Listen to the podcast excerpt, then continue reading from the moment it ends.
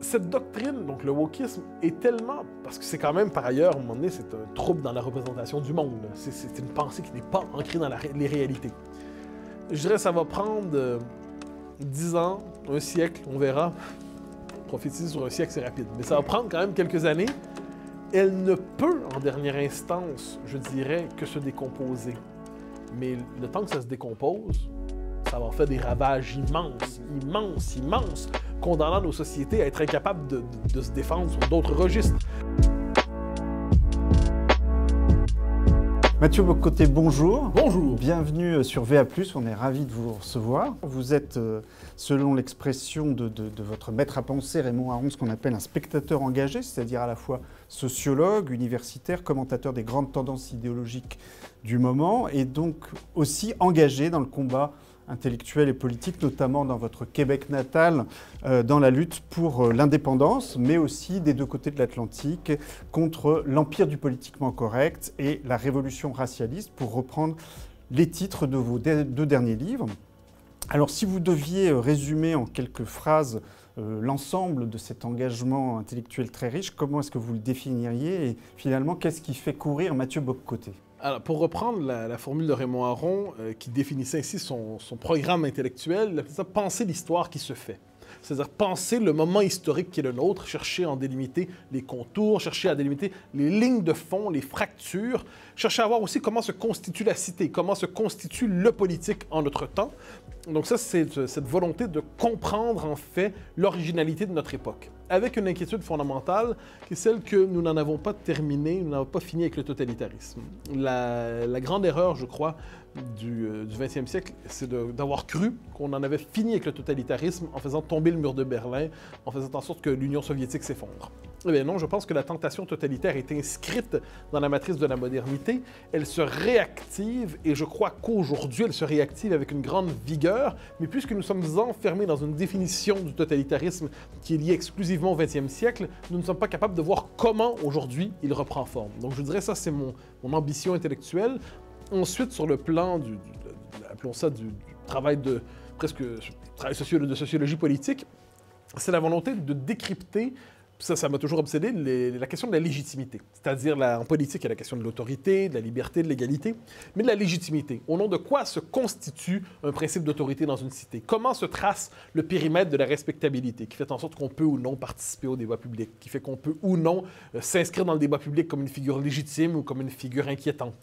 Donc, la sociologie de la respectabilité, qui est pour moi une forme de sociologie de la légitimité, c'est véritablement, je le constate, le travail intellectuel que je mène depuis très longtemps pour chercher à comprendre, donc à la lumière de cette enquête sur le totalitarisme, ces mutations, chercher à comprendre comment se constituent aussi donc les, euh, les, critères de respectabilité dans nos sociétés. Et sur le plan politique, parce que vous l'avez évoqué, euh, ben, l'engagement civique au sens propre se situe évidemment chez moi, et c'est le combat pour l'indépendance du Québec, la survie et l'épanouissement du peuple québécois. Vous disiez donc que votre, vous cherchiez à comprendre quel était exactement le moment historique euh, que, que, nous vivons. Donc si je, comprends bien, ce, moment historique, pour vous, essentiellement, ce serait la, la, redéfinition ou la réinscription dans l'histoire du totalitarisme sous une forme adoucie, euh, ce que peut-être on a du mal à, faire comprendre à contemporains dans la mesure où le totalitarisme, dans, dans, la mentalité commune, est associé à, à, des épisodes de terreur extrêmement violents.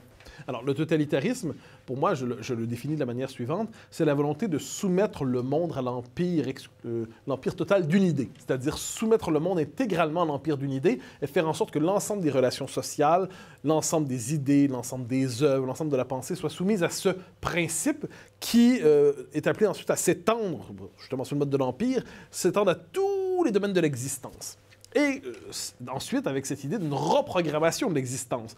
Parce que le totalitarisme émerge dans une société qui euh, est démiurgique, en fait. Euh, la question n'est pas de savoir si Dieu existe ou non, la question est de savoir si l'homme se prend pour Dieu. Et le fait est qu'aujourd'hui, nos sociétés ont la volonté de s'autoproduire, c'est la volonté de l'auto-engendrement, hein, qui se donne jusque dans le rapport à l'identité sexuelle, c'est dans cette idée qu'on va décider si on est homme ou femme. Donc c'est cette idée d'une société qui s'auto-engendrerait à l'abri de toute finitude, délivrée de toute limite, délivrée de tout rituel, elle s'auto-engendre. Bon, alors ça, on a ça comme, euh, je dirais, comme tentation. Donc la question du totalitarisme qui s'accouple aujourd'hui. Donc comment il se, se donne aujourd'hui?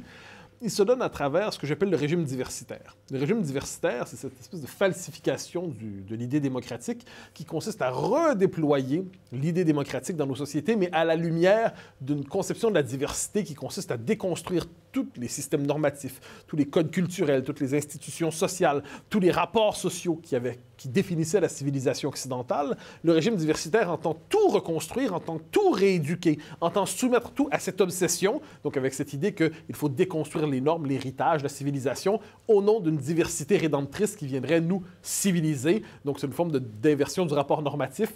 Les différentes marges idéologiques deviennent la nouvelle norme. Ça, on le voit aujourd'hui dans nos sociétés qui n'en finissent plus de s'excluser d'exister, qui se soumettent même à une nouvelle interprétation de la décolonisation, qui consiste à dire que c'est lorsque les sociétés occidentales auront programmé leur propre extinction symbolique et politique qu'elles pourront enfin euh, s'effacer de l'histoire et ainsi effacer leurs crimes et leurs péchés l'histoire de l'échelle du monde. Donc je pense qu'on est dans ce moment de, l'accouplement de, la tentation totalitaire avec l'idéologie de la diversité. Et on voit jusqu'où ça va aux États-Unis, on voit jusqu'où ça va au Canada, on voit, euh, et ça se déploie aussi en Europe. Mais justement, de ne pas se tromper, nul besoin de goulag, nul besoin de police politique dans sa forme classique, mais nous sommes néanmoins devant une tentation qui réactualise la tentation, euh, je dirais, un moment qui réactualise la tentation totalitaire. On y reviendra, mais je voudrais d'abord euh, revenir encore un peu sur votre itinéraire personnel. Vous vivez euh, à Montréal, d'où vous commentiez euh, jusqu'à présent la vie intellectuelle française, mais depuis quelques mois, donc, vous êtes installé à Paris, pour suivre cette, notamment pour suivre cette année présidentielle, notamment pour euh, CNews et pour Europe 1. alors, puisqu'il est beaucoup question de mu en ce moment, est-ce que vous êtes en train d'accomplir votre mu, vous aussi, d'observateur québécois de la vie intellectuelle et politique française, à intellectuel français à part entière et plus généralement, comment est-ce que vous euh, vivez cette expérience un peu particulière? Je suis un invité. Je n'ai pas la prétention. J'ai mis les pieds ici pour quelques mois et d'un coup, je deviendrai français. Je n'ai pas cette prétention à ce instant. Je suis un invité. Je, bénéficie de l'hospitalité à la française. C'est un, un, bonheur infini. C'est un pays que j'aime passionnément par son histoire, sa culture, euh, sa conception de l'amitié. Il y a quelque chose de magnifique en France. Il y a une manière de. Chaque culture porte en elle sa beauté, son génie. Et ensuite, c'est une question de sensibilité personnelle. le, génie, euh, le génie culturel français me, passionne. Il y a une manière ici euh, d'habiter l'expérience humaine que je trouve tout à fait singulière. Bon.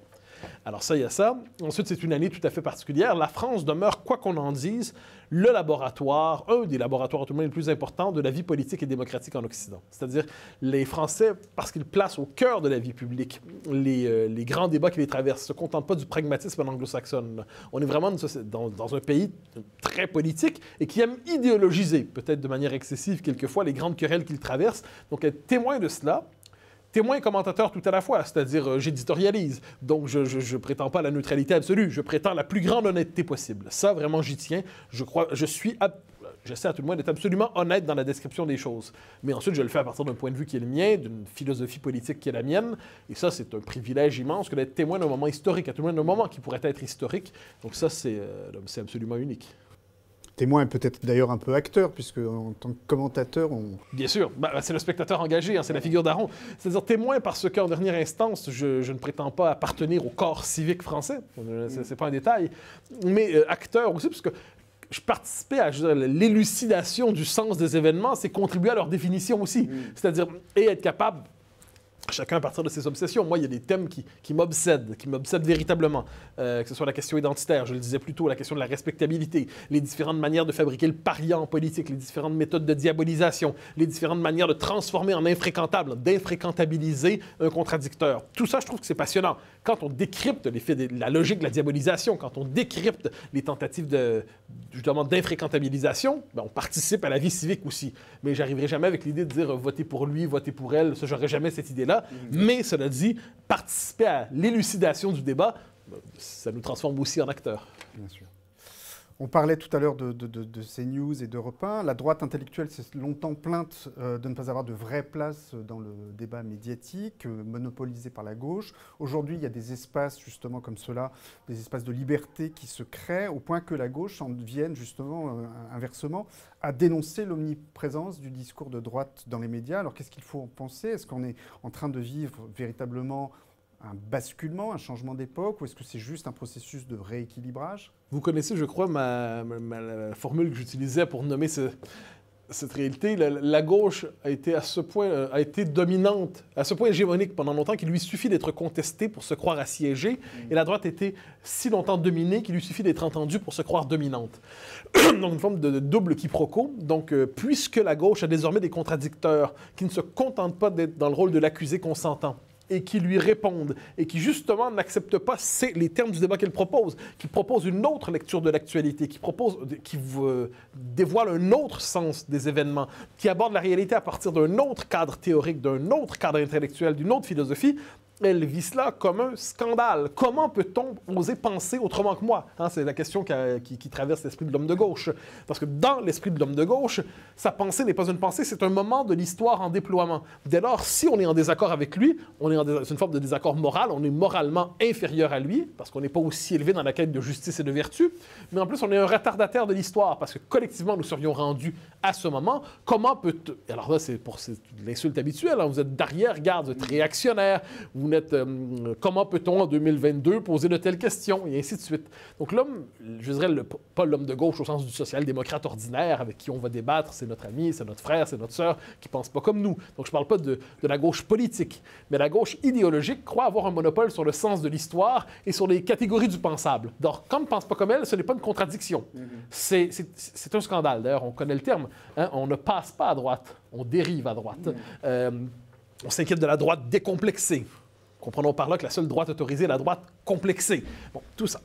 De l'autre côté, euh, la droite est à ce point émue d'être entendue qu'elle crie au triomphe un peu trop rapidement. elle ne comprend pas que tous les mouvements qui définissent notre époque, le régime diversitaire continue de s'implanter à grande vitesse. Certes, on peut dénoncer l'idéologie woke, mais si on dénonce le wokisme, c'est parce qu'il s'implante à grande vitesse. Il s'implante à une telle vitesse qu'il ne peut que susciter des critiques.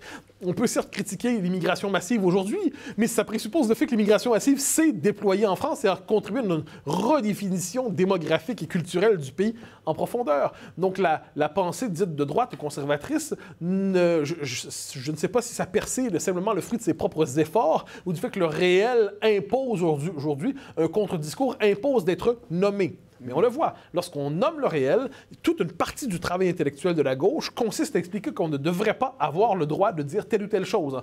Le débat gauche-droite est une fiction, à mon avis. J'en suis arrivé à cette conclusion. Je n'ai pas toujours été de cette école. Mais pourquoi à l'origine du clivage gauche-droite, il y a une gauche qui se constitue en s'autoproclamant gauche et en, euh, refoulant à droite tous ceux dont elle ne veut pas. Et l'histoire de la gauche, qu'est-ce que c'est? C'est l'histoire d'une série de purges successives où on renvoie à droite ceux qui ne, suivent pas l'évolution de ce que la gauche prétend être. Donc, puisque la gauche aujourd'hui, c'est le culte des minorités, si vous ne suivez pas la gauche dans le culte des minorités, vous êtes renvoyé à droite. Et là, c'est le problème de l'homme de, gauche. Je ne veux pas être renvoyé à droite, je demeure fidèle à. Et là, c'est ces querelles toujours un peu amusantes. On dit l'homme de gauche va dire je n'ai pas cessé de gauche, c'est la gauche qui m'a abandonné, et ainsi de suite. Bon, voilà pourquoi, de ce point de vue, c'est une bonne raison de ne pas être de gauche. C'est-à-dire euh, se dérober, se délivrer du devoir de toujours devoir prouver qu'on demeure quand même de gauche. C'est un formidable soulagement intellectuel que de ne pas toujours devoir faire la preuve qu'on est de gauche. Ensuite, on peut penser librement, nommer ça droite si vous le préférez. Mais vous disiez tout à l'heure que la gauche, finalement, ne tolérait la droite que dans la mesure où elle n'était qu'une gauche à retardement. Euh, ce qui est très étonnant, c'est de voir à quel point la droite s'est conformée elle-même très longtemps à cette exigence. Euh, comment est-ce que vous expliquez cette, cette, espèce de soumission de la droite au, diktat de la gauche? Et d'autre part, est-ce qu'on n'est pas euh, en train de sortir de cette logique que vous décriviez, c'est-à-dire que la droite était de plus en plus condamnée à être repoussée à la marge, enfin la droite véritable, je dirais, et au contraire, est-ce qu'on n'est pas en train de sortir de ça? Alors, je pense que l'adhésion de la droite au progressisme a fait en sorte qu'elle elle nous disait finalement, je peux mieux faire le travail de la gauche sans les désastres de la gauche. Mais je n'ai plus mon propre univers de référence, mon propre univers de valeurs, mon propre univers mental. Donc, ce qui fait qu'elle ne se voulait pas conservatrice, fondamentalement. Elle se voulait plus modérée. Hein. Comment se définissait la droite Par le culte de la modération. C'est-à-dire d'accord pour la direction, mais pas aussi rapidement et avec plus de prudence. Mais certainement pas une autre direction. Or, le conservatisme, la droite, si on peut l'appeler ainsi, doit porter son propre univers de référence, son propre imaginaire, pas, sa propre utopie. La, droite n'est pas une contre-utopie. On doit avoir simplement son propre univers de référence. Qu'est-ce que c'est? C'est le langage de l'histoire, du tragique, de l'appartenance, des libertés. C'est cette... Euh, de la transmission, exactement. Ça, c'est l'univers de, la droite. Est-ce qu'une droite, je dirais, qui, qui ne serait pas qu'une gauche pâle ou une gauche au ralenti, euh, se reconstitue, c'est possible. On entre dans une nouvelle époque. On entre dans une nouvelle époque, mais si la droite, au sens où vous l'entendez, peut et doit exister, elle doit se poser ben, intellectuellement et politiquement par rapport à ce que j'appelais le régime diversitaire. Parce que le politique, ou la politique, sans la question du régime, ce sont des spéculations gestionnaires à l'intérieur de paramètres décidés par d'autres. Donc, que veut dire poser la question du régime aujourd'hui? C'est-à-dire voir comment, justement, on est témoin d'une falsification et d'une dénaturation de l'idée démocratique, de la possibilité de l'appartenance, de notre conception de l'humanité, de l'idée de l'homme sur laquelle repose le régime, l'idée de l'homme sur laquelle repose la citoyenneté et la démocratie. Et si la droite, pour reprendre cette formule, veut exister, elle doit le faire justement en réhabilitant son imaginaire et en montrant comment, de ce point de vue, la démocratie a comme condition la transmission, la culture, la mémoire, l'appartenance. Que sans cela, la démocratie est condamnée à s'émietter, à se décomposer, à se retourner contre elle-même. Donc elle doit poser la question du régime. Reste à voir si elle va être capable de le faire politiquement culturellement, idéologiquement, parce que le prix à payer pour marquer un désaccord vrai, véritable avec la gauche est élevé, encore aujourd'hui. Mm. Si vous marquez un désaccord véritable, vous serez diabolisé, vous serez extrême droitisé, vous serez disqualifié moralement, vous serez, si vous êtes à l'université, vous serez condamné à l'inaboutissement professionnel, vous ne pourrez pas mm. faire carrière à l'université. Dans les médias, vous risquez généralement quand même d'être cantonné dans la marge. Dans le milieu de l'entreprise, le milieu de l'entreprise, imaginez aujourd'hui aux États-Unis, au Canada, peut-être demain en France, vous refusez de participer à un séminaire sur la diversité et sur la rééducation de soi-même. Je crois que c'est déjà le cas en France. Ben, c'est déjà le cas en France. Alors, vous refusez de participer à un séminaire de, rééducation sur le signe de la diversité. Le directeur des ressources humaines vient voir et dit non, mais c'est pas optionnel. On vous dit que c'est pas optionnel, c'est important d'y être. Mais donc, je n'accepte pas de participer à cette entreprise idéologique. Ah bon? Donc, vous êtes un trouble pour l'entreprise. Vous n'acceptez pas les valeurs d'inclusion et d'ouverture à la diversité de l'entreprise. Vous êtes un problème, cher monsieur. Ou pire encore, vous acceptez d'y participer et vous riez. Vous riez quand on vous explique que les sociétés occidentales sont fondées sur la suprématie blanche, qu'il y aurait une manière d'enseigner les mathématiques qui serait liée à la suprématie blanche. Tout cette espèce de racisme systémique. Vous riez devant ces concepts absurdes.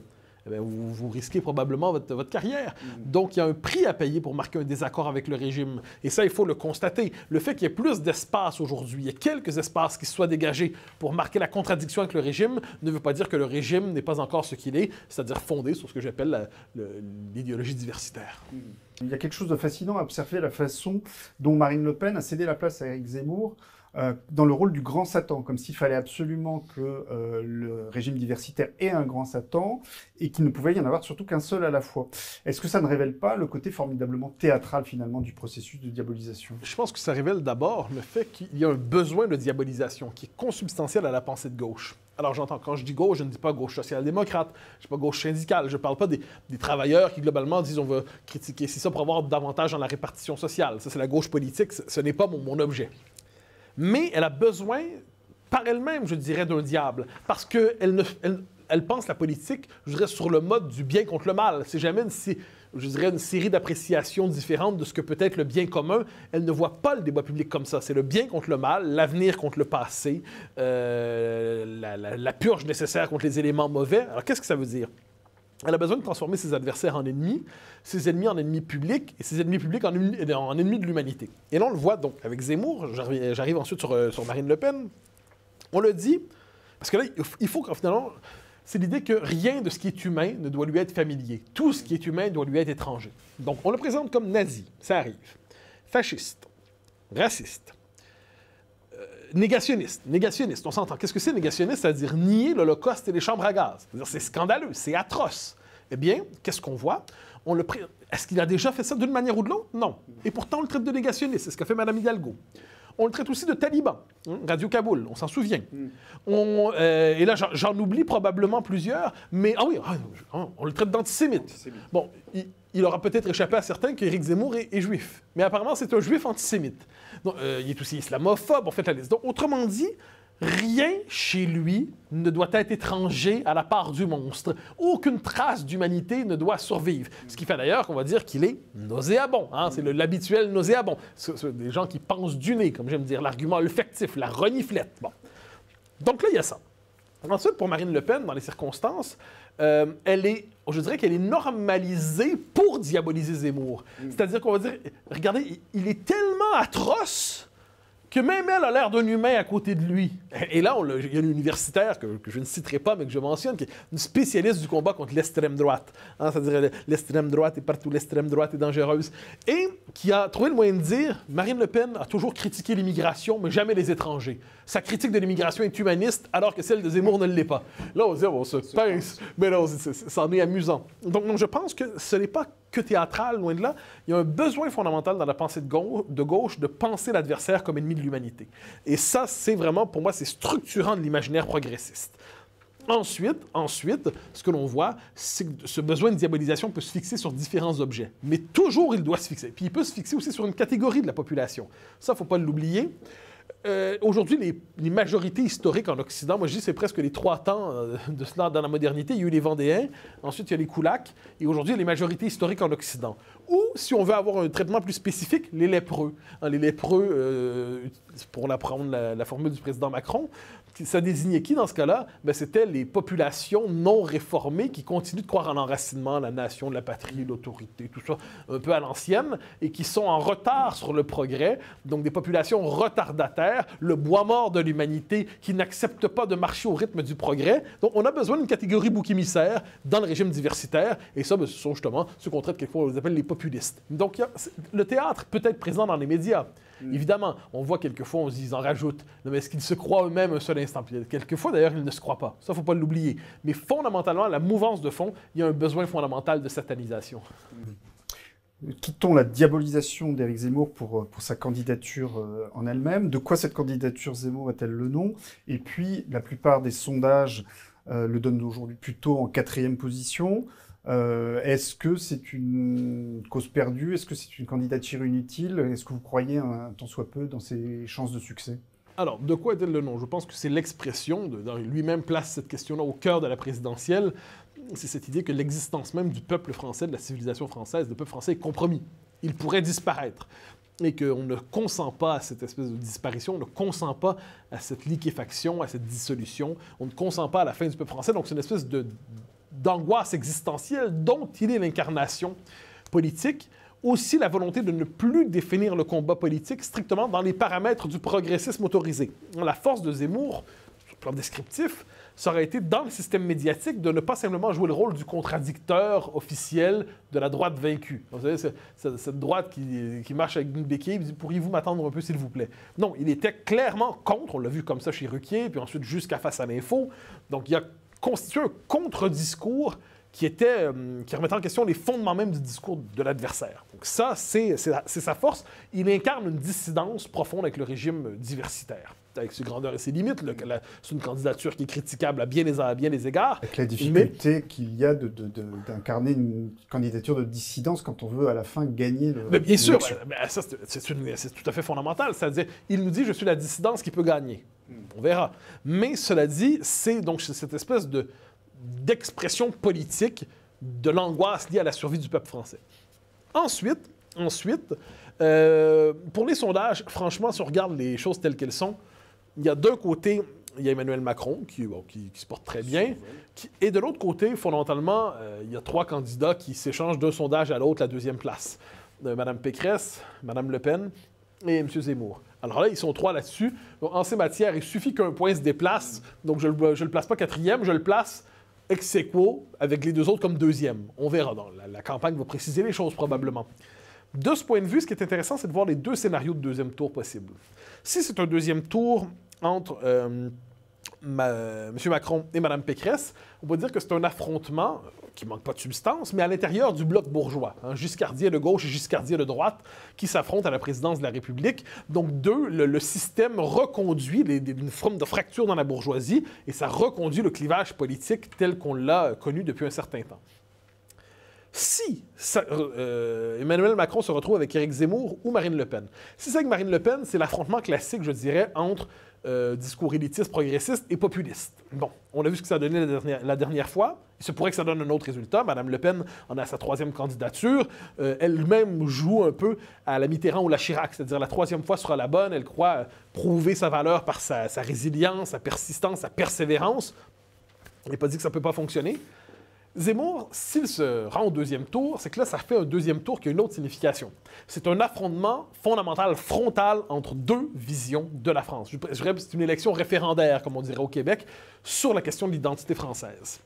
Si on se rend dans ce scénario, je trouve que ceux qui considèrent que c'est tranché d'avance, euh, je trouve ça un peu hasardeux. Je trouve ça un peu hasardeux. Moi, je ne sais pas qui va gagner, franchement, je suis ni devin ni prophète. Mais ceux qui nous disent que Zemmour n'a aucune chance de gagner, s'il se rend au deuxième tour, ce qui n'est pas certain, ceux qui nous disent qu'il n'a aucune chance de gagner, je crois, prennent euh, soit prennent leur vœu pour euh, leur désir pour des réalités, soit des partisans, quelquefois, ont tellement peur d'être déçus qu'ils consentent à la défaite à l'avance mm. de, peur d'y avoir cru, puis finalement, ça ne fonctionne pas. Mm. Donc non, s'il se rend au deuxième tour, ça fait éclater une... Ben, ça, fait une... ça fait éclater une bonne partie de la vie politique française. Mm. C'est-à-dire, euh, bon, on devine que le vote RN va se reporter vers lui, mais ça fait aussi éclater les républicains. Parce que là, en ce moment, qu'est-ce qui se passe? on voit, il y a un courant chez les républicains qu'on pourrait associer à M. Euh, Ciotti, euh, à Julien Aubert, on pourrait en nommer quelques autres. Donc des gens de ce courant chez les républicains, Mme Morano, qui idéologiquement sont plus proches d'Éric Zemmour que de euh, Valérie Pécresse, mais qui parlent, leur argument souvent, mais ma famille politique, c'est notre, c'est l'argument de la famille politique. Ben, notre famille politique est là, donc là, ils sont solidaires de la candidature Pécresse, ce qui se comprend. La politique, c'est aussi une affaire de parti, c'est une affaire de clan, de loyauté. Mais si le deuxième tour arrive et qu'une bonne partie des, élites, républicaines disent ben on s'en va voter pour, euh, pour Macron, et non seulement on vote pour Macron, mais on prend compte Zemmour les arguments de l'antifascisme usé. Bon. Une partie des républicains euh, je donne des noms comme ça, Laurent Vauquier, Bruno Retailleau, euh, Nadine Morano, je les nomme, et Julien Aubert, d'autres. Est-ce qu'ils vont simplement dire on s'abstient ou est-ce qu'ils ne vont pas dire, ben, il y a un moment de recomposition de la vie politique française qui s'engage? Ce moment de recomposition s'engageant, eh bien, le nouveau pôle qui va dominer ce qu'on appelait la droite, c'est le pôle national conservateur. C'est plus nécessairement la droite classique, c'est le pôle national conservateur. C'est pas le pôle national populiste de Mme Le Pen, c'est le pôle national conservateur de Zemmour. Si, on est dans des si, mais on essaie de voir les, les scénarios possibles, si ce scénario se précise, qu'est-ce que ça veut dire? C'est que ça donne une impulsion significative à la candidature Zemmour, une, vraie impulsion de deuxième tour. Pourquoi? Parce que le, drame du premier tour pour Zemmour, c'est qu'il n'aura pas été capable de rassembler, de rallier, euh, d'avoir beaucoup de ralliements. C'est-à-dire probablement que s'il avait mieux réussi sa campagne d'automne, s'il avait terminé en décembre à 20 il aurait déjà généré plusieurs ralliements. Il n'a pas réussi ce coup-là, mais il a réussi à maintenir sa candidature malgré le, le, feu médiatique qui était soutenu, qui était nourri contre lui. Il s'est maintenu, maintenant il fait la course pour la deuxième place, puis on va voir ce que ça donne. Mais s'il se rend au deuxième tour et que, appelons ça, l'aile conservatrice des républicains bascule vers lui, l'aile conservatrice qui se distingue aussi par ses capacités gouvernementales. on a des gens qui ont une culture de gouvernement chez ces gens-là, qui est peut-être la part manquante du zémourisme en ce moment. Culture gouvernementale, capacité de gestion, crédibilité gouvernementale ça vient normaliser sur le plan institutionnel et sur le plan gouvernemental l'option Zemmour dans ce cas-là. Alors ceux qui disent que dans un tel scénario, tout est perdu d'avance pour cette candidature, je l'ai dit, soit prennent leur, leur désir pour des réalités, ou sont à ce point terrifiés à l'idée de perdre qu'ils décident qu'ils ont perdu d'avance. Donc n'écrivons rien à l'avance. Je pense que le deuxième tour, quel qu'il soit, sera passionnant. Mais ce qui est paradoxal, c'est que vous avez l'air de penser que cette euh, recomposition euh, de la droite conservatrice autour de, la présence de Zemmour au, deuxième tour euh, ne serait pas possible si, euh, dans le cas de figure où ce serait Marine Le Pen qui soit au deuxième tour face à Emmanuel Macron, alors même que Éric Zemmour, et vous l'avez dit, est beaucoup plus diabolisé aujourd'hui que Marine Le Pen. Je ne dis pas que c'est pas possible. Je dis que le créneau de Marine Le Pen, pour l'instant, c'est davantage une forme de populisme qui, on sait, c'est la tentation de 2017 qui peut toujours revenir, c'est-à-dire, est-ce que finalement nos électeurs, ce ne sont pas les oubliés, les déclassés en tant que tels, au-delà de la droite et de l'identité et du conservatisme plus encore, notre créneau, c'est le populisme, donc le peuple contre les élites. C'est un créneau qui, peut être porteur en politique aujourd'hui, sans le moindre doute. Mais la dimension conservatrice ou clairement identitaire, en guillemets, pas identitaire tel qu'on peut le lire dans Libération, mais identitaire au sens l'identité de la France est en danger, ce pôle-là est davantage associé à la figure de Zemmour. D'ailleurs, certains lui reprochent de ne parler que de ça. C'était l'argument chez, certains ORN en disant Nous, on est le pouvoir d'achat, lui, c'est la monomanie identitaire. Donc, on voit qu'il y a une querelle sur la définition du pôle alternatif. Mm-hmm. Est-ce que ça va être le pôle tendance populiste ou ça va être le pôle tendance nationale conservatrice? Ce qui est certain, c'est que dans les deux cas, il y a une recomposition qui joue. Si on est dans un deuxième tour Macron-Le Pen, Éric Zemmour va devoir dire pour qui il vote. Puis ça, le fait d'annoncer pour qui il vote, ça va avoir des effets ensuite sur la recomposition à venir. De ce point de vue, la bataille pour la deuxième place, même si Emmanuel Macron l'emportait à 55% 58% peu importe le fait, la, bataille pour la deuxième place va avoir une portée immense dans la recomposition de la vie politique française dans les prochaines années. De ce point de vue, elle est tout sauf anecdotique. Mhm. Donc nous avons parlé du créneau de la candidature Zemmour, du créneau de la candidature de Marine Le Pen. Reste euh, à droite euh, Valérie Pécresse. Euh, est-ce que sa candidature, elle, est le nom de quelque chose, à part la volonté de, des républicains de survivre comme courant politique? Quel est l'espace politique et intellectuel de la candidature de Valérie Pécresse? Alors, on voit qu'elle se questionne elle-même à ce sujet. C'est-à-dire, euh, finalement, elle s'appuie sur son, pour son programme sur Éric Ciotti qui prétendait être une forme de Zemmour de gouvernement. Mmh. Donc, ce qu'on voit, c'est qu'elle comprend que l'espace qu'elle doit occuper, à tout le moins pour traverser le premier tour, c'est celui-là. C'est le, terrain de l'inquiétude identitaire. D'ailleurs, elle prétend occuper la question de l'insécurité culturelle. Elle prétend, euh, même sur la question de la sécurité, elle fait du, néo-sarco en disant Je veux sortir le Karcher. Bon. Autrement dit, elle, puise dans le folklore. Elle dit Ciotti sera mon passe-quoi. Donc, elle puise dans le folklore RPR pour dire Regardez, mon programme est là. Donc, on comprend qu'elle-même voit quel est le quelle est la rhétorique capable, susceptible de mobiliser ce qu'on appelle le peuple de droite. Une fois que c'est dit, parce que ce n'est pas un détail, elle prétend se distinguer par sa culture de gouvernement. Et c'est pas, pas rien. Gouverner en démocratie, c'est pas un détail. Je un des grands problèmes de la droite populiste ou de la droite nationale conservatrice, national conservatrice un peu moins, mais populiste, d'être enfermé dans la fonction tribunicienne. Mm. En politique, c'est important de gouverner. Quand elle dit je peux le battre et je peux gouverner, c'est un argument qui parle à plusieurs. C'est pas un argument insensé. La question est de savoir gouverner pour quoi faire. Mm. Et c'est là la question de savoir est-ce qu'elle va réussir à, On voit qu'elle cherche à avoir une rhétorique conservatrice en ce moment, une rhétorique euh, identitaire. Bon, On mm. comprend qu'elle essaie d'avoir la rhétorique est-ce que la rhétorique s'accouplera d'un programme? Est-ce que la rhétorique s'accouplera d'un programme de gouvernement qui serait tel que le courant, l'angoisse identitaire, elle serait capable de la récupérer, de s'en emparer et d'ensuite de la crédibiliser de telle manière que non seulement elle conjuguerait crédibilité gouvernementale et angoisse identitaire. Si elle est capable de faire ça, ça peut être un pari gagnant pour elle. Cela dit, cela dit, si on s'intéresse à sa propre pensée politique, on comprend qu'elle est davantage... Imaginons qu'il y a un fameux deuxième tour... Euh, Zemmour-Macron. Euh, il n'y a aucune ambiguïté sur le fait que Mme Pécresse irait voter pour Emmanuel Macron. S'il y avait recomposition, hein, imaginons un peu le, portrait de la vie politique française aujourd'hui. Il y a le bloc de gauche, euh, qui est à la fois décolonial, écologiste aussi, qui rassemble autant Mme Rousseau, M. Jadot, M. Mélenchon, les indigénistes et tout ça. Il y a les, certains restes du Parti socialiste. Il y a un bloc centriste qui est un bloc, euh, on pourrait dire, euh, néo-giscardien. Donc, c'est le bloc, euh, c'est le rassemblement des élites bourgeoises, qui, à la fois, qui envoie des signaux de progressisme identitaire, mais qui est capable de faire des clins d'œil à Philippe de Villiers et qui prétend surtout être le parti de l'ordre. Et il y a le pôle, troisième pôle. Donc, est-ce qu'il sera national-conservateur ou national-populiste? Ben, c'est la question qui va se régler au deuxième tour. Ensuite, ensuite, dans tout ça, Mme euh, Pécresse, s'il y avait une clarification, elle irait dans ce grand pôle central. Elle ne serait pas dans cette nouvelle coalition conservatrice. Donc, quand on voit les choses, pour ça que la portée du deuxième tour est immense, quel que soit le résultat, parce que ça va révéler des lignes de fracture chez les républicains qui, pour l'instant, tiennent par la fidélité à la famille politique, mais qui manquent de cohérence doctrinale. Mais une fois que c'est dit, une fois que c'est dit, qu'est-ce que Mme Pécresse, donc elle a une forme de cette culture de gouvernement, elle dit finalement je ne ferai pas très différent de Macron, mais je vais néanmoins faire mieux et avec une forme de, fond de bon sens conservateur qui manque à un président qui est exagérément là en même temps. On voit c'est son créneau, on va voir si ça fonctionne. Ça reste à voir. Vous avez dit qu'elle euh, essayait de, disputer euh, à, Éric Zemmour euh, un, peu cette thématique identitaire. Est-ce que ça veut dire qu'on peut penser que, quel que soit le résultat de l'élection, ce sujet du droit des peuples à leur continuité historique va euh, rester durablement euh, installé dans la thématique politique française bah, C'est un des grands thèmes de notre époque. C'est une des grandes angoisses de notre époque. C'est vrai aux États-Unis. Oui, mais il était très absent du discours, du débat politique jusqu'à présent, jusqu'à l'arrivée de mais Zemmour. Je pense qu'il y a une accélération de l'histoire par rapport à ça. Et quel que soit le résultat, le, imaginons qu'il y a le, bloc Zemmour-Le Pen, puis auquel pourrait un dernier mot sur, parce que je, je, vais nous y conduire. Madame Pécresse, pour l'instant, réussit quand même à conserver son aile conservatrice. Hein. L'aile Ciotti, n'est pas avec Zemmour, elle est avec elle. Donc, elle réussit quand même à tenir. Ça, c'est pas un détail, c'est une, vraie réussite politique.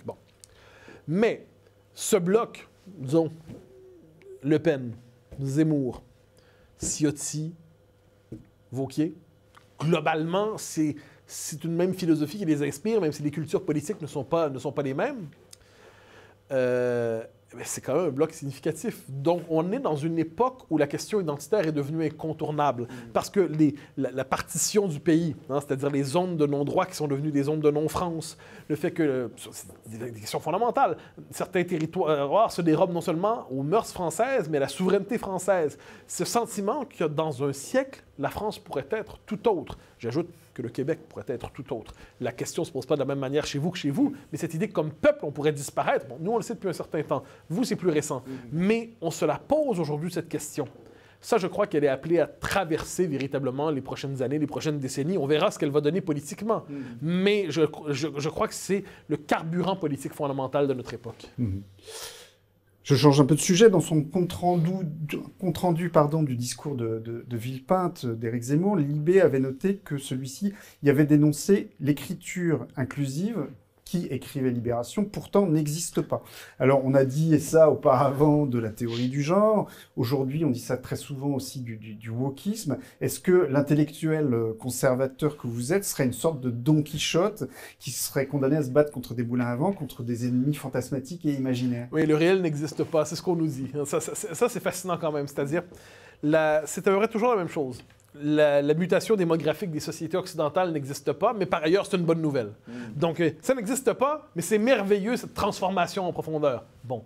Euh, la théorie du genre n'existe pas, mais par ailleurs, la, normalisation administrative de la fluidité de genre et de la déconstruction du masculin et du féminin, c'est essentiel. si vous êtes contre ça, vous êtes transphobe. Mm. L'écriture inclusive n'existe pas, mais si vous vous opposez à l'usage abusif du point médian, du seuleux, du toust et tout, ce vocabulaire, c'est comme tout ça, eh bien, vous êtes un sexiste rétrograde. Euh, et si la, grande mutation démographique de nos sociétés n'existe pas, mais si vous y opposez, si vous critiquez, vous êtes xénophobe et raciste. Donc, c'est un, ça, on, connaît. Ça, c'est une technique rhétorique usée, mm-hmm. mais dont la presse de gauche euh, continue d'abuser, parce que je, me demande quelquefois si elle se croit. Ça, c'est vraiment une question que je me pose. Est-ce qu'ils se croient euh, lorsqu'ils nous disent le wokisme n'existe pas? OK, ça c'est génial. Le wokisme n'existe pas, mais par ailleurs, ce n'est qu'une revendication fondée sur l'aspiration à l'équité, l'égalité et la justice. Mais ça existe ou ça n'existe pas? Il faut se décider. Dire, ça existe et c'est bien, ça existe pas. Pourriez-vous nous préciser? Mais non, parce que le propre de ce progressiste, c'est d'être autoréférentiel. Donc, il, accepte des critiques internes à son propre camp, mais les critiques extérieures sont jugées illégitimes, donc on n'y répondra pas. Donc, c'est pour ça que là-dessus, moi qui, euh, qui rêve, fait mon, ce vieux fantasme de la conversation euh, civilisée, le conflit civilisé qui habite la démocratie libérale, il m'arrive quelquefois de douter de mes propres rêves, mm. parce que je me dis finalement, si on est devant des, des, lectures à ce point contradictoires du réel, on n'est plus capable de s'entendre sur le fait que 2 plus 2 égale 4. Bon. Mm. À partir de là, euh, il devient de plus en plus difficile, effectivement, de débattre de manière éclairée. Mm. J'ai pensé euh, à vous récemment en voyant un film américain, d'ailleurs euh, assez mauvais. si vous avez l'occasion de ne pas aller le voir, ne vous en privez pas. Ça s'appelle Cher Evan Hansen qui se passe dans un lycée américain donc, et dont euh, les murs de ce lycée sont constellés de ces affiches par lesquelles la génération montante proclame son, son adhésion enthousiaste à tous les canons de la bien-pensance de l'heure. Et il y a notamment une scène où, qui se déroule assez longuement devant une affiche qui proclame la diversité est l'unique chose que nous avons en commun, chérissons-la. C'est beau comme dit Justin Trudeau. Euh, mais comment est-ce que et pourquoi est-ce que nos sociétés en sont arrivées à cette idée absurde que euh, nous n'aurions plus rien en commun, à part justement le fait de ne rien avoir en commun? Parce que le commun ne serait que la tyrannie de la majorité. Toute norme ne serait en fait qu'un système discriminatoire dissimulé en normes communes. Dès lors, pour faire tomber les discriminations, il faut faire tomber les normes communes, qu'elles soient culturelles, qu'elles soient symboliques, qu'elles soient identitaires. Donc, et finalement, nous n'avons en commun que notre diversité. Bon, c'est ce que disait Justin Trudeau effectivement en 2015, après son élection, lorsqu'il était faire une tournée dans la presse américaine, il était Washington Post, je crois. Et là, il a dit, euh, justement, le Canada est un pays qui se distingue par le fait de ne pas avoir de noyau identitaire fondamental, de, de, de, core, de, noyau. Ce qu'on a, nous n'avons en commun que notre diversité et notre quête d'une toujours plus grande diversité. Ce qui fait qu'au Canada, il y a une forme de, c'est assez bizarre. On interprète le progrès comme l'ouverture maximale aux revendications identitariste, quelquefois. Euh, on l'a vu avec la question du niqab. Donc, euh, s'ouvrir au niqab, c'est une manifestation non seulement d'ouverture à la diversité, mais d'ouverture au féminisme. Ah bon? Féminisme, vraiment? Pourquoi? Parce que ça confirme le droit des femmes de s'habiller comme elles le veulent au-delà de toute contrainte patriarcale. Il fallait y penser. Bon. Alors, euh, non, je pense qu'on est dans cette, cette idée. Et, mais je crois, cela dit, que ce n'est qu'une étape. Parce que aucune société ne peut tenir dans cette espèce de, valorisation du dispersé. De nouvelles certitudes s'imposent. C'est simplement des certitudes assez désagréables aujourd'hui. C'est-à-dire, par exemple, il y a une nouvelle norme. La norme, c'est la fluidité de genre, comme on dit. Donc le masculin et le féminin classique deviennent des positions rétrogrades, réactionnaires, dans les marges, et qui doivent être perpétuellement déconstruites parce qu'une nouvelle norme s'institutionnalise, c'est la norme de l'indifférencié, par exemple. Une nouvelle norme s'institutionnalise, c'est la norme justement de l'identité pénitentielle. Donc il faut voir que finalement le relativisme n'aura été qu'une étape à travers tout cela. Euh, un, nouveau fanatisme émerge même quelquefois, le fanatisme diversitaire, qui consiste à sacraliser certaines identités, à sacraliser certaines théories sociologiques, anthropologiques, puis à considérer que le monde d'hier ne doit pas être, il fait pas partie de la diversité à respecter. C'est en faisant le procès, c'est en déconstruisant, c'est en démantelant, c'est en passant au, au marteau piqueur le monde d'hier que peut émerger le monde nouveau. De ce point de vue, le respect, c'est pas pour tout le monde, ce n'est pas pour les identités du monde d'hier, mais c'est pour toutes celles qui prétendent se constituer en faisant son procès. Je suis tombé récemment dans un livre de, Chantal Delsol sur cette citation de, de, Machiavel. Tout se passe comme si certains peuples désiraient leur propre ruine. Alors vous, vous êtes, on l'a dit, indépendantiste québécois. Désolé que le Québec n'ait jamais su se saisir de son indépendance, jamais pu. Euh, quel effet ça vous fait de voir des pays euh, comme le nôtre, euh, théoriquement indépendants, se dessaisir quasiment spontanément de leur souveraineté? Et comment est-ce que vous l'expliquez? L'épuisement du 20e siècle. Je crois que fondamentalement, les deux guerres mondiales ont dévitalisé profondément la civilisation européenne, qui en est venue à douter de sa légitimité, de son génie. Alors, on comprend l'horreur absolue inspirée par le nazisme, qui ne serait pas absolument horrifié par le nazisme. Ce qu'on oublie quelquefois, c'est que c'est au nom de, valeurs proprement européennes, de principes européens, d'un patrimoine européen qu'on l'a combattu aussi. Euh, comme je de dire, De Gaulle n'était pas un pré-68 heures en culotte courte. Euh, Churchill n'était pas un pré-woke en lutte euh, contre Hitler. Non, non, c'était des patriotes à l'ancienne, c'était des gens d'un courage immense. Euh, la résistance allemande à Hitler, on pense souvent au complot de, Stauffenberg et ainsi de suite. Euh, oui, alors ça c'est la, résistance catholique, mais Stauffenberg c'est un cas très particulier. c'est que c'est une résistance étudiante, mais avec Stauffenberg, c'est que le type était objectivement un vrai réactionnaire dans son cas. Mais c'est au nom de sa conception de la chrétienté, tout ça, de la, Sainte Allemagne, on me disait qu'il a, a voulu assassiner Hitler. Donc, je pense que on a non seulement il y a l'épuisement existentiel, la dévitalisation liée à cette espèce de guerre civile européenne Ensuite, il y a l'effet de l'idéologisation des rapports sociaux. Ça, on pourrait dire, c'est l'effet du, communisme et de ses différents effets, c'est-à-dire des sociétés de plus en plus bureaucratisées, de plus en plus encadrées par des systèmes, mais pas normatifs au sens anthropologique, mais une prétention à la gestion intégrale de tous les domaines de l'existence, la technocratisation intégrale de l'existence.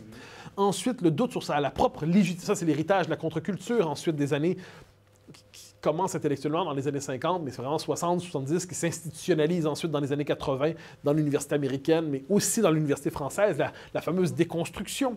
C'est-à-dire on en vient à déconstruire la légitimité de tous les fondements de notre civilisation et l'héritage ne peut être reçu désormais que pour être examiné de manière si critique qu'on ne s'y intéresse que pour le rejeter.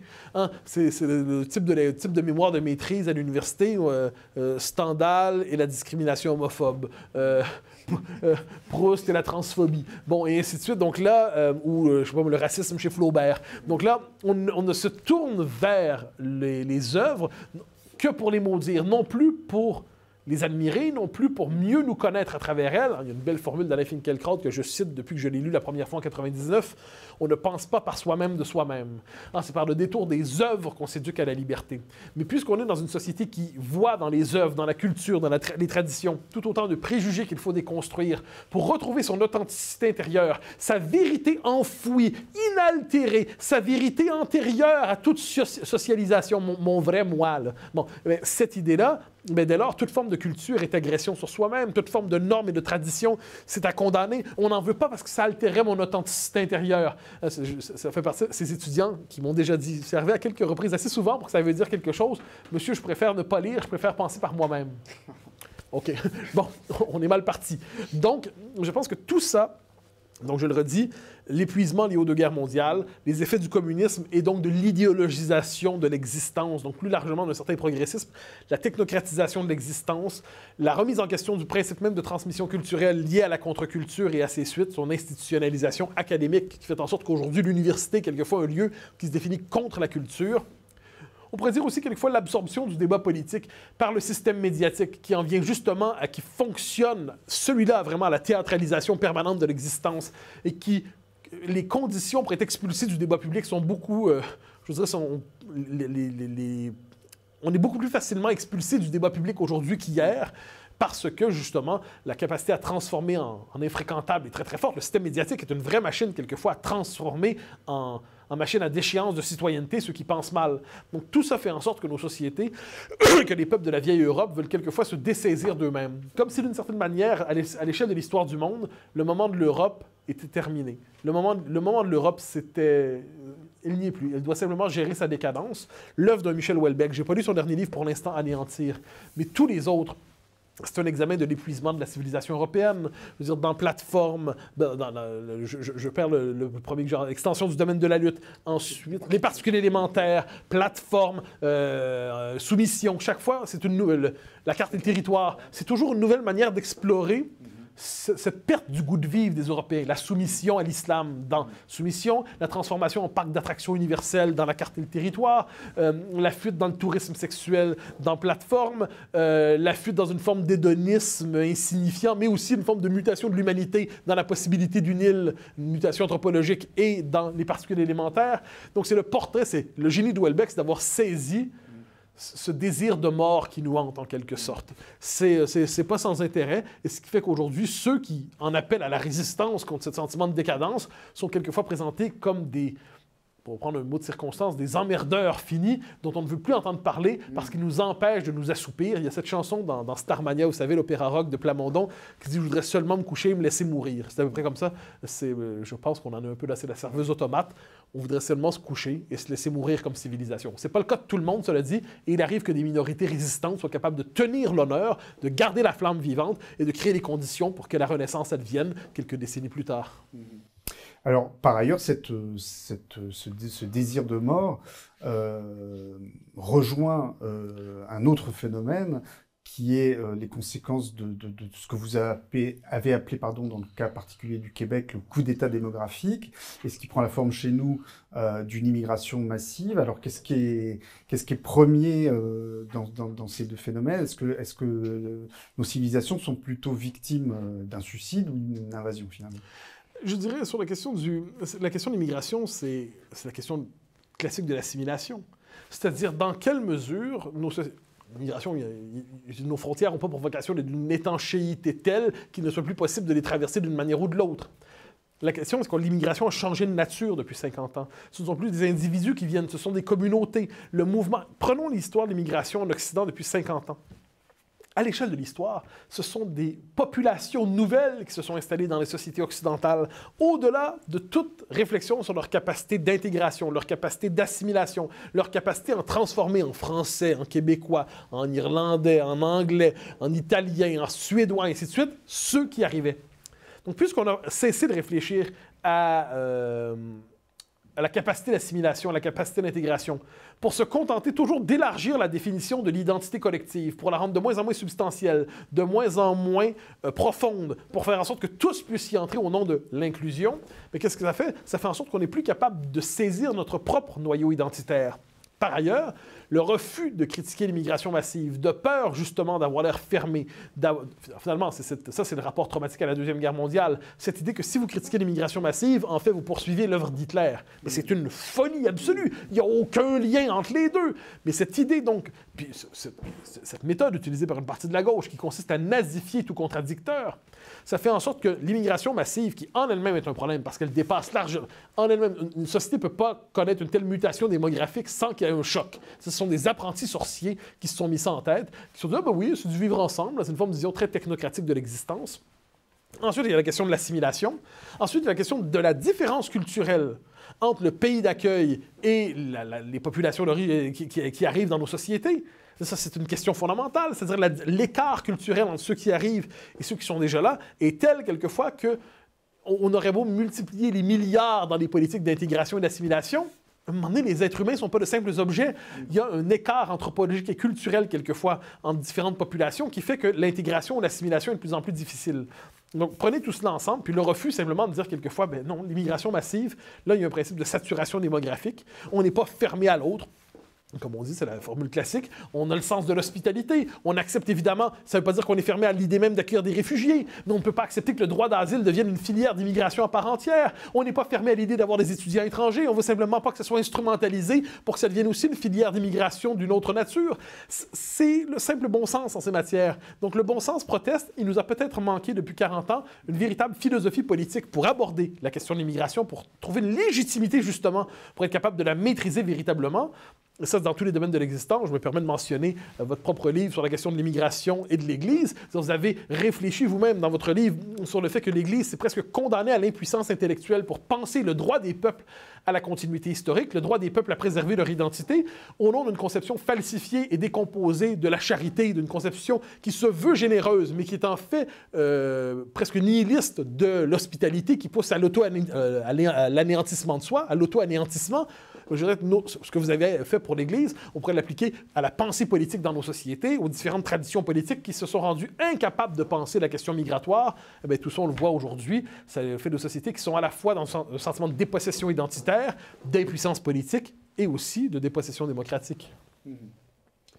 Il y a un phénomène très intéressant et étonnant euh, actuellement euh, dans le débat public, c'est le, retour de, la race à travers les théories, notamment les théories décoloniales. Est-ce que pour vous, euh, racialisme, décolonialisme euh, sont des phénomènes essentiellement racistes? Ah oui, fondamentalement, on y arrive. C'est-à-dire, la logique est la suivante. Ça nous ramène à la question de l'immigration d'ailleurs. On a voulu dénationaliser nos sociétés. Hein. C'était le fantasme du citoyen du monde. Ce qu'on découvre, c'est une société qui est dénationalisée ne fait pas disparaître le besoin d'appartenance. Il va simplement se fixer sur d'autres identités disponibles, les fameux communautarismes. Or, le premier communautarisme disponible dans des sociétés marquées par l'immigration massive, qu'on n'a pas été capable d'assimiler, parce que quelquefois on ne l'a pas voulu, mais aussi parce que bon, les capacités sociologiques en elles-mêmes le voudraient-on. Aujourd'hui, on déciderait on assimile, on assimile. C'est compliqué, là. C'est une tâche d'une, deux, trois générations. Mais quoi qu'il en soit, on, s'est retrouvé donc avec l'immigration massive, la dénationalisation, l'exacerbation des identités d'origine au nom justement de cette idée que l'identité occidentale serait mauvaise, mais les identités extérieures viendraient presque nous sauver de l'extérieur en nous faisant rencontrer un autre salvateur, un autre régénérateur. Eh bien, ça posait les conditions de base pour que le racialisme émerge, réémerge dans nos sociétés.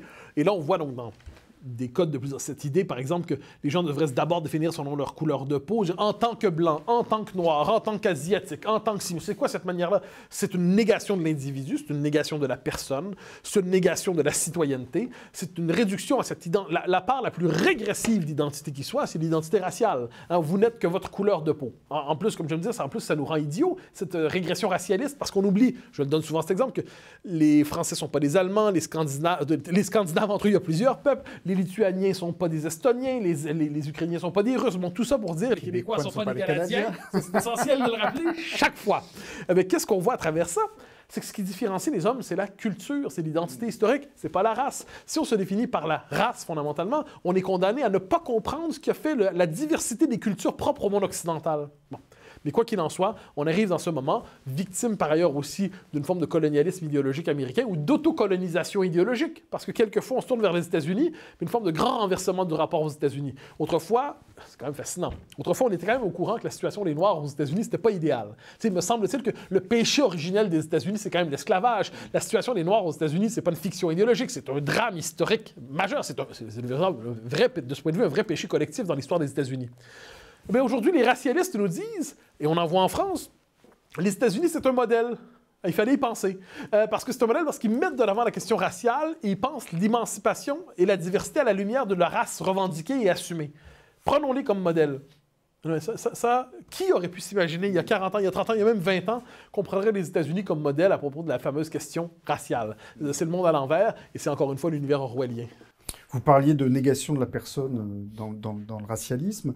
Euh, dans une interview qui a fait un, peu de bruit, une interview à l'Express, euh, Ramayad, l'ancien ministre de, Sarkozy, euh, niait l'existence d'un racisme anti-blanc parce que, disait-elle, il n'y a pas derrière des actes qu'on appelle généralement racisme anti-blanc, il n'y a pas de système euh, euh, d'institutions qui les, qui les soutiennent.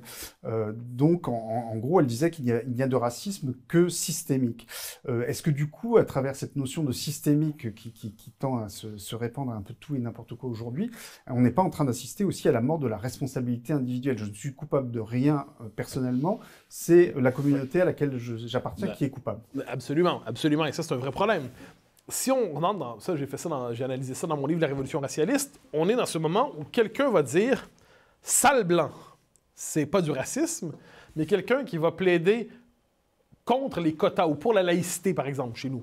Il va plaider pour la laïcité. Il est raciste, pourquoi? Parce que derrière l'universalisme apparent de sa position, se cacherait en fait une reconduction des privilèges de la majorité blanche dissimulés derrière l'universalisme. Et là, c'est la position d'Ibrahim X. Kendi, l'historien américain, euh, racialiste, qui nous dit euh, le racisme de la alt-right ou du, du du Ku Klux Klan, c'est moins grave finalement que le racisme de ceux qui prétendent euh, être colorblind, hein, aveugle à la couleur, indifférent à la couleur, parce que le racisme traditionnel est à peu près mort, c'est plus vraiment intéressant. Mais le véritable racisme, c'est la suprématie blanche qui serait le fondement de toutes les sociétés occidentales, qui se maquillerait dans l'universalisme, dans la laïcité, dans la nation. Donc, si vous voulez être vraiment antiraciste, il faut déconstruire l'universalisme.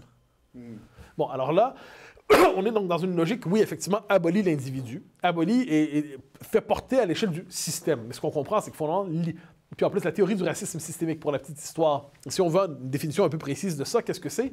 Ça consiste à dire qu'une norme, appliquée sur une population de manière universelle, si elle a des effets différenciés sur les différents groupes qui constituent la population, ces différences entre les groupes doivent être pensées comme des inégalités raciales. C'est ça la théorie du racisme systémique. Quand je vois des gens, des espèces d'amateurs de la pensée, qui s'embrassent, qui, s'emparent de cette notion en disant Ah, ben oui, c'est éclairant. Et c'est pas éclairant. Ça revient à penser comme inégalité raciale toute forme de différenciation qui peuvent s'exprimer par mille et une raisons. Ça ne veut pas dire qu'il n'y a pas de racisme dans une société en passant. Évidemment qu'il y a du racisme dans nos sociétés. Il y a du racisme contre les Noirs quelquefois, il y a du racisme contre les Asiatiques quelquefois, il y a du racisme contre les Blancs aussi quelquefois. Mais qu'est-ce qu'on nous dit à ça? Le racisme anti-blanc est une impossibilité. Parce que là, donc, on tricote une définition du racisme, un effet de système lié à la civilisation occidentale, lié à l'expansion européenne, qui sera au cœur de nos sociétés. Donc, on tricote une telle définition du racisme qui fait en sorte que le racisme anti-blanc devient une impossibilité logique. Devant ça, on se dit est-ce que vous êtes des farceurs ou des fraudeurs? Moi, j'ai tendance à croire qu'on est dans des fraudeurs. Vous terminiez votre livre L'Empire du politiquement correct sur euh, un éloge du, conflit civilisé. On en a déjà un peu parlé. C'est une notion qui vous est chère, l'idée qu'on puisse avoir un débat euh, démocratique euh, apaisé et, tranquille sur des, positions idéologiques parfois même très différentes. Est-ce que ce conflit civilisé est encore possible quand euh, on a en face de soi euh, des gens euh, dont on a l'impression qu'ils appartiennent plus au même monde, au même univers, j'allais dire intellectuel, c'est peut-être beaucoup à dire, mais en tout cas au même univers mental, tellement les, les- les vocabulaires et les, et les logiques ne, correspondent plus. Est-ce que c'est pas un peu désespérant, c'est du point de vue du débat? J'en viens me le demander aussi, avec, avec tristesse, parce que de ce point de vue, je suis. Là-dessus, on, on croira au nom, je suis un vrai libéral. Sur le fond des choses, je crois à, euh, libéral, donc, mais un libéral attentif aux conditions de possibilité du libéralisme. Donc, c'est pour ça une forme de libéralisme qui s'accompagne d'un patrimoine de civilisation, d'un conservatisme. Mais je crois au libéralisme dans le sens suivant. Je crois à la libre discussion autour de toutes les idées. Je pense qu'il est possible, théoriquement, et ça devrait être possible dans différentes doctrines, différentes thèses qui s'affrontent, intelligemment. Ça ne veut pas dire ensuite qu'il n'y a pas de conflit, ça ne veut pas dire que la, bête humaine n'y met pas de passion et de mauvaise foi. Mais on accepte l'idée qu'il y a un affrontement, mais un affrontement civilisé. Et aux 4 ans ou aux 5 ans, selon votre système électoral, eh bien, on remet les, différentes options sur la table pour pouvoir collectivement choisir de nouvelles orientations. Puis un tel peut gagner, un autre va gagner, mais on accepte le, processus fait en sorte qu'il euh, il consacre la légitimité du débat. C'est donc possible ensuite d'avoir donc dans le il y a toujours des interdits mentaux, mais globalement, un véritable pluralisme démocratique. Une bonne partie de la gauche aujourd'hui théorise la nécessité de la fin du débat. La fameuse cancel culture, la culture du bannissement, elle théorise le légitime ostracisme des contradicteurs idéologiques. Comment débattre avec quelqu'un qui m'explique formellement que la seule raison pour laquelle il parlerait avec moi, enfin, il veut jamais parler avec moi, il est bien prêt à parler de moi pour expliquer pourquoi on ne devrait pas me donner la parole. Euh, Ou il veut bien parler avec vous si vous vous excusez d'avoir pensé ce que vous avez pensé. oui, alors, si j'accepte de prendre la pose du pénitent et lui du confesseur, on est prêt à parler peut-être. Mais globalement, qui n'accepte pas. Qu'est-ce qui est au cœur du pluralisme démocratique? Il y a cette idée que les choses humaines ne sont jamais une fois pour toutes absolument connaissables. Il n'y a pas de transparence intégrale de l'existence humaine. Donc, on est, a- notre point de vue sur le bien commun est toujours limité, situé. Un autre point de vue. Est aussi, il vo- il voit une autre partie du bien commun de la bête humaine, qui a plusieurs valeurs, que certains privilégient l'égalité, d'autres la liberté, certains l'autorité, d'autres l'esprit de rébellion, et que tout ça répond à des facettes différentes de l'âme humaine, qui qui- l'âme humaine qui n'est pas distribuée de la même manière et selon la même configuration chez chaque individu et chez chaque peuple. Bon, autrement dit, le pluralisme est constitutif de l'âme humaine. Donc le propre du peuple, et le bien et le mal dans le cœur de l'homme, c'est jamais exactement clair comment ça se partage. De là la délibération. Mais si vous êtes devant des gens qui sont convaincus d'avoir pour eux le vrai, le juste et le bien, et qui vous regardent donc comme des égarés, comme des hérétiques, comme des gens dans l'obscurité du racisme et du mensonge, qui vous regardent comme quelqu'un qui doit être rééduqué pour être enfin digne de participer à la vie publique, comment débattre avec ces gens-là? Alors, je crois néanmoins, ça c'est mon pari aronien, que devant ça, il faut faire ce qu'Aaron faisait les années 50 aux années 80. On regarde les textes de l'adversaire, on les prend au sérieux, on les lit, on répond aux arguments, on les décortique, on les détricote, on essaie de rendre compte de ce qui se dit, de ce qui se fait, tout en sachant que l'adversaire du camp d'en face, lui, n'accepte pas ce jeu, lui fonctionne à la diabolisation. Mais euh, la famille, euh, au sens noble du terme libéral à laquelle j'aime croire que j'appartiens, se dit qu'on va continuer de faire notre travail de la manière la plus honnête qui soit.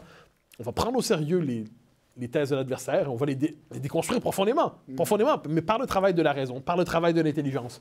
Honnêtement, honnêtement, autrement dit, on ne va pas leur réserver le traitement qu'ils nous réservent quelquefois. Mais peut-être est-ce que tout ça est finalement mon utopie personnelle, parce qu'il se peut qu'on rentre dans un monde qui est marqué par le réchauffement des passions politiques et dans un monde où les gens sont de moins en moins capables de débattre, de discuter. Il est possible qu'on entre dans un monde où les gens veuillent s'affronter de manière de plus en plus existentielle. Euh, c'est une forme de pessimisme et c'est peut-être aussi simplement- simplement de la lucidité. Je suis euh, vraiment frappé euh, par quelque chose que je, je n'arrive absolument pas à expliquer, qui est le- la, la rapidité de- d'extension euh, de l'idéologie woke, par exemple. Et euh, effectivement, des, des- choses qui nous auraient fait hurler de rire il y a encore euh, un an sont maintenant au cœur du, du débat public. Comment est-ce que vous expliquez cette wokisation hyper rapide euh, des esprits, notamment dans, dans- dans les jeunes générations La puissance culturelle des États-Unis, c'est c'est pas un détail. Ensuite, le fait que cette idéologie n'est plus seulement relayée, quoi qu'en disent certains observateurs au regard un peu, euh, un peu tardif, euh, c'est plus seulement dans les campus, cette affaire-là. Le wokisme n'est plus une originalité des campus en disant Oh là là, ils sont fous à l'université du Nebraska. Non, non, non, non, non. C'est l'idéologie dominante dans le monde de l'entreprise.